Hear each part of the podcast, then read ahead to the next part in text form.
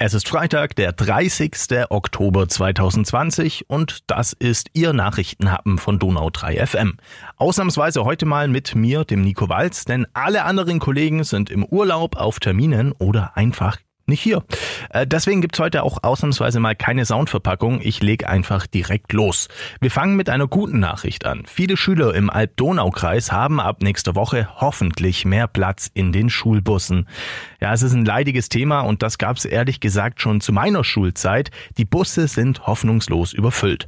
Ja, und jetzt während Corona gibt es dort wirklich überhaupt keine Chance, ausreichend Abstand zu halten. Das Thema wird schon diskutiert seit Schulbeginn im September.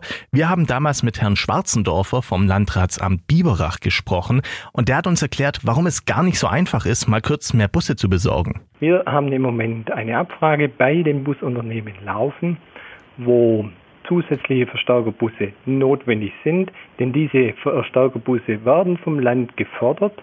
Verstärkerbusse werden aber nur dann gefordert, wenn die entsprechenden Voraussetzungen vorliegen, die da lauten, es müssen mindestens 100 Prozent der Sitzplätze und 40 Prozent der Stehplätze in den Linienbussen belegt sein. Dieses fragen wir ab und sollte es sich dadurch eine Notwendigkeit ergeben, Busse zu bestellen, werden wir das tun. Ja, es hapert also mal wieder so ein bisschen am Geld. Aber diese Notwendigkeit, die würde inzwischen gesehen, auch im Alb-Donau-Kreis. Dort werden schon Verstärkerbusse eingesetzt und jetzt die gute Nachricht, ab Montag werden das sogar noch ein bisschen mehr. Das Landratsamt vom Alb-Donau-Kreis lenkt ein.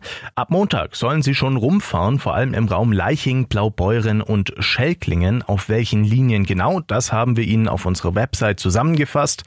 Damit sind übrigens inzwischen schon auf insgesamt 16 Buslinien im Alb-Donau-Kreis zusätzliche Busse im Einsatz. Dasselbe haben wir vor kurzem auch schon aus Biberach berichten können. Es scheint sich also so langsam was bei dieser Schulbus-Problematik zu tun. Es ist eine der wenigen Veranstaltungen, die bisher durchgezogen werden konnte, doch jetzt macht Corona auch den Biberacher Filmfestspielen ja so einen kleinen Strich durch die Rechnung. Die Preisverleihung am Sonntag findet wegen der steigenden Infektionszahlen ohne Publikum statt. Vor allem vor dem Hintergrund, dass die Kinos ja eh ab Montag in den Lockdown müssen und nicht mehr aufmachen dürfen. Eigentlich eine sehr traurige Nachricht. Tobias Meinold, der Vorsitzende vom Trägerverein der Biberacher Filmfestspiele. Es ist schon sehr viel Wehmut mit dabei, aber ich denke, in der Gesamtsituation, in der wir uns gerade befinden, ist es das richtige Zeichen. Wobei ich auch sagen muss, dass es ein richtiges Zeichen war, auch für die Filmwelt, dass wir einfach die Biberer Filmfestspiele als Präsenzveranstaltung durchgeführt haben. Die Preisverleihung am Sonntag soll dann um 19 Uhr online gestreamt werden. Den passenden Link dazu gibt's natürlich auf donau3fm.de. Übrigens, äh, die beiden Kollegen Paolo Percoco und Markus Österle produzieren gerade jeden Tag einen Podcast direkt von den Festspielen. Die haben sich da überhalb des Kinos eingenistet mit ihrem kleinen Studio. Auch der bei uns auf der Website. Und noch so ganz kurz, der Inzidenzwert für Biberach, der liegt übrigens aktuell nur in Anführungsstrichen bei 52,2. Der Nachrichtenhappen, das Beste zum Schluss. Ja, und die schönste Meldung des Tages, die habe ich mir natürlich aufgehoben. Im Ulmer Tierpark, da ist bereits schon vor einem Jahr ein ganz kleines, süßes Kapuzineräffchen auf die Welt gekommen. Bis heute wurde für das Äffchen nach einem Namen gesucht. Jetzt kann der Tierpark endlich vermelden, der Name wurde gefunden. Amaru soll das Kapuzineräffchen nun heißen.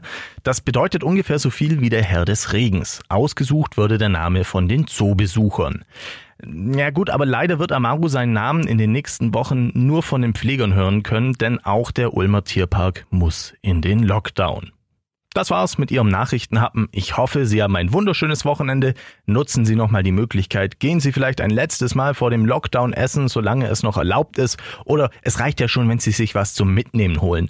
Hauptsache, wir unterstützen die Wirte und Lokale bei uns in der Region. Ja, und ich verspreche, das nächste Mal, wenn wir uns dann wieder hören, dann habe ich auch eine eigene Soundverpackung.